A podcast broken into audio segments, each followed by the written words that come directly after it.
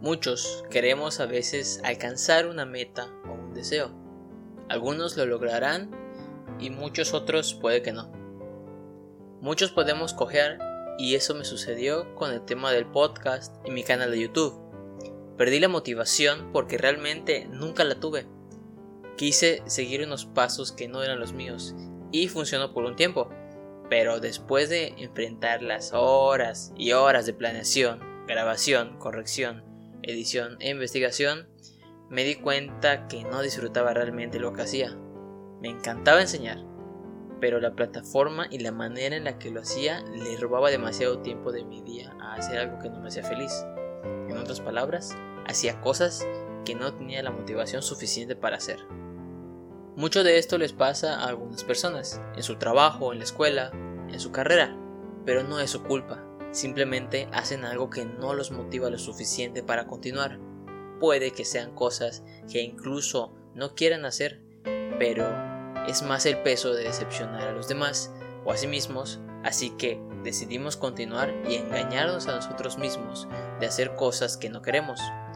Trasladen esta situación a una relación de pareja que no te hace bien, a hacer un deporte que ya no te gusta por cumplir una expectativa ajena, o estudiar una carrera que no te apasiona con tal de no decepcionar a tus padres.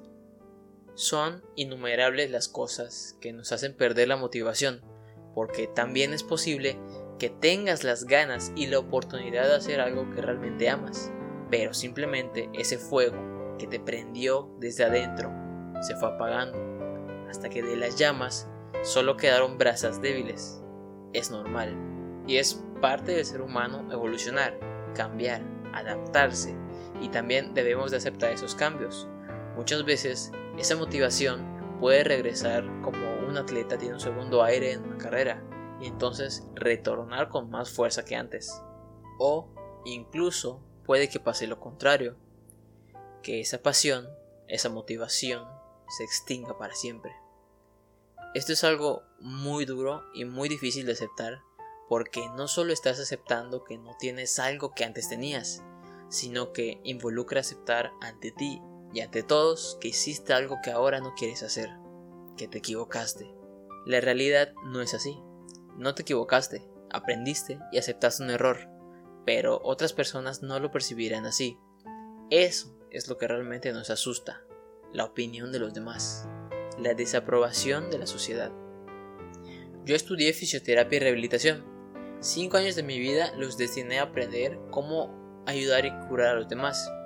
Hasta hace unos años me empecé a cuestionar sobre cuál era realmente mi objetivo en la vida y tuve muchas decisiones que hacer. Aprendí mucho y si me preguntaran el día de hoy a qué me quiero dedicar, la respuesta sería la misma que hace cinco años en el primer día de clases. Ayudar a los demás.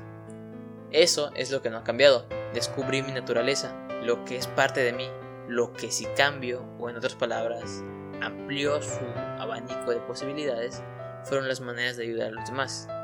Ya no solo quiero hacerlo quitándoles el dolor, quiero ayudarles económicamente, a mantener un empleo, a tener una educación, a tener una vida digna, a guiarlos cuando necesiten ayuda. Y como diría Baden Powell, fundador del movimiento Scout Mundial, ayudar a dejar este mundo en mejores condiciones de las que lo encontramos.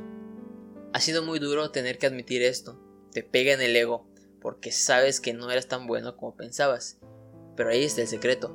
No debes de pensar en lo bueno que eres o lo bueno que eras, sino que en lo bueno que puedes ser, en ese potencial futuro, a ese yo del mañana, al que le vas a heredar los frutos del trabajo del día de hoy.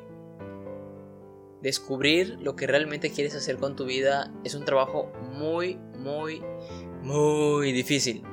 Así que les invito a que se pregunten no si el mundo se acabase mañana, porque se está acabando hoy. Si el mundo se terminara al finalizar este podcast, ¿estarías satisfecho de todo lo que has hecho hasta ahora? Y si fuera el caso contrario, te acabas de enterar que solo te quedan dos años de vida, ¿seguirías haciendo lo mismo? ¿O te aventurarías a hacer lo que realmente amas? ¿Cambiarías tu meta? O solo la manera en cómo llegar hasta ella. Así como nuestra llama de la motivación se puede apagar, también puede cambiar de hoguera, y eso es lo que he decidido hacer. enfocarme y mejorar mucho más de lo que he hecho jamás, ponerle combustible a esa brasa que estaba por apagarse, pero haciendo lo que me gusta. Encuentra tu meta si no la tienes, y si ya la tienes, reflexiona si es tu verdadera meta o si es una impuesta por alguien más.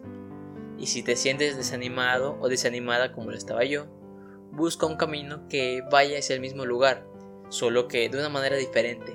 Recuerda el dicho, todos los caminos llegan a Roma. Recuerda que cada día podría ser tu último día, así que hoy tienes una segunda oportunidad de mejorar. Hasta la próxima.